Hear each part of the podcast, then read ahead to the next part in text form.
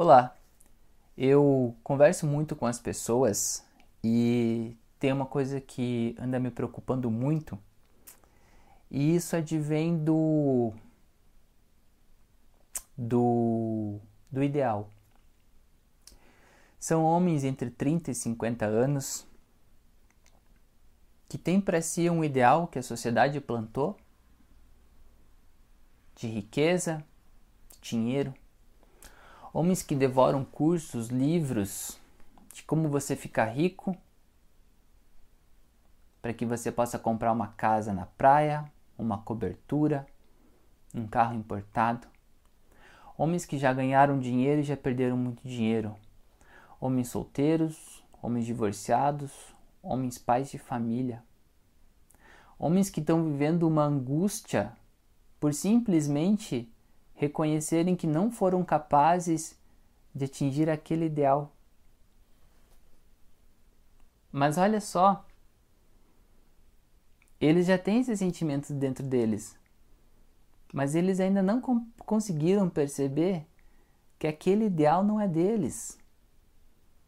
Eles compraram aquele ideal sem saber. Venderam para eles. Ninguém disse nada. Venderam, eles compraram. Simples assim. Desde pequenininhos, eu comprei, você comprou, seu irmão comprou, seu pai comprou, um comprou e passou para o outro. Sabe? Ó, oh, compra isso, faça isso, faça aquilo. É assim que deve ser. Uma cartilha, um manual. Te venderam desde criança. E você foi crescendo, crescendo. E o tempo foi passando, passando. E aquele ideal nunca chega. Agora, sabe o que, que é pior nessa história toda é que alguns simplesmente conseguiram atingir aquele ideal. Alguns conseguiram acumular muito dinheiro, conseguiram ter um apartamento, uma cobertura, uma casa na praia, jet ski, carro importado, casar com a mulher dos sonhos. Aquela mulher que queria tudo isso, eles conseguiram a capa de revista. Mas sabe o que é pior de tudo isso? Ainda assim, eles não são felizes. Eles não são felizes. A tão perseguida felicidade que erroneamente tem-se ideia de que advence com o ter, não logra-se. Não tem. Eu contei para você o, um ideal que é mais marcante, talvez o mais fácil de entender, a questão da avareza, do dinheiro, do que o dinheiro compra. Mas a gente também pode falar num, num corpo ideal, pessoas que compram inúmeros cursos, fazem inúmeros processos cirúrgicos em busca de um corpo ideal. Sabe, é, são pessoas como eu, como você, não são os outros, porque essas pessoas são nada mais é do que cada um de nós que pautam a sua felicidade na aprovação dos outros. E quando essa aprovação não vem, vão ao desespero, choram escondidos porque são orgulhosos, não querem que os outros vejam suas fraquezas. Então eles procuram uma fuga. Eu tenho um caso de um amigo próximo que passou por isso que tinha esses mesmos ideais que eu descrevi agora há pouco e não compartilhou com, com a mulher que estava ao seu lado. E ele encontrou uma fuga. Encontrou uma fuga na bebida. E se você está julgando ele agora por ter fugido para a bebida,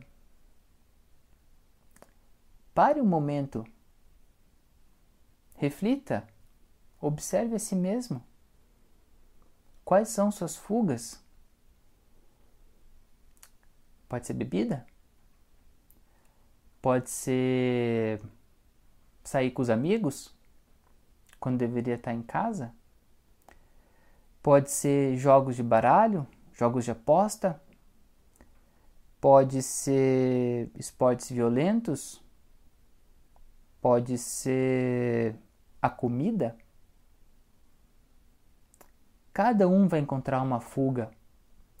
Uma fuga entre o que ela é, mas que ela não sabe que ela é, porque ela ainda não tem consciência de si.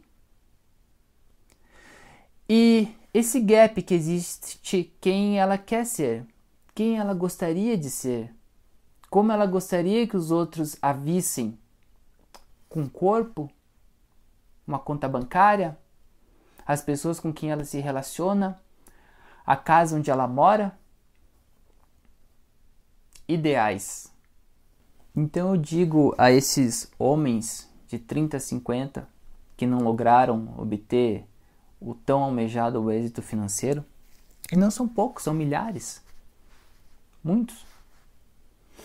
Ou qualquer que seja a pessoa que paute sua vida nisso, que sirva ao dinheiro, ou que sirva ao amor próprio, ao orgulho do seu próprio corpo, da sua própria condição intelectual,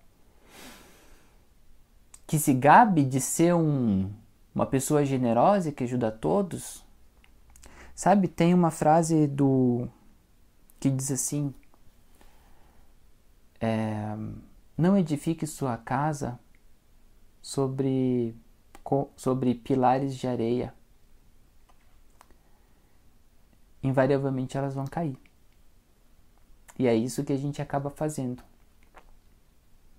Todos nós temos um, um, um ideal principal, talvez, que seria coisa fundamental para a gente trabalhar sobre nós mesmos a partir da autoobservação, do autoconhecimento. E quando isso tudo é confrontado e a vida se encarrega de confrontar e de soprar ventos fortes para ver se a sua casa está bem edificada, edificada. Quando isso tudo vem ao chão, você olha para trás e se pergunta: por quê? Por que, que eu desperdicei tanto tempo da minha vida com coisas que realmente não me tocavam? Não era o que eu queria fazer. Aprendemos a procurar aqui, no nosso coração, quem nós realmente somos, o que realmente queremos, sem se perguntar com o que os outros vão falar, com o que vão pensar. Isso tudo não é daqui de dentro, é de fora. Temos que valorizar a nossa vida, a nossa existência e mudarmos a nós mesmos, tornarmos pessoas melhores.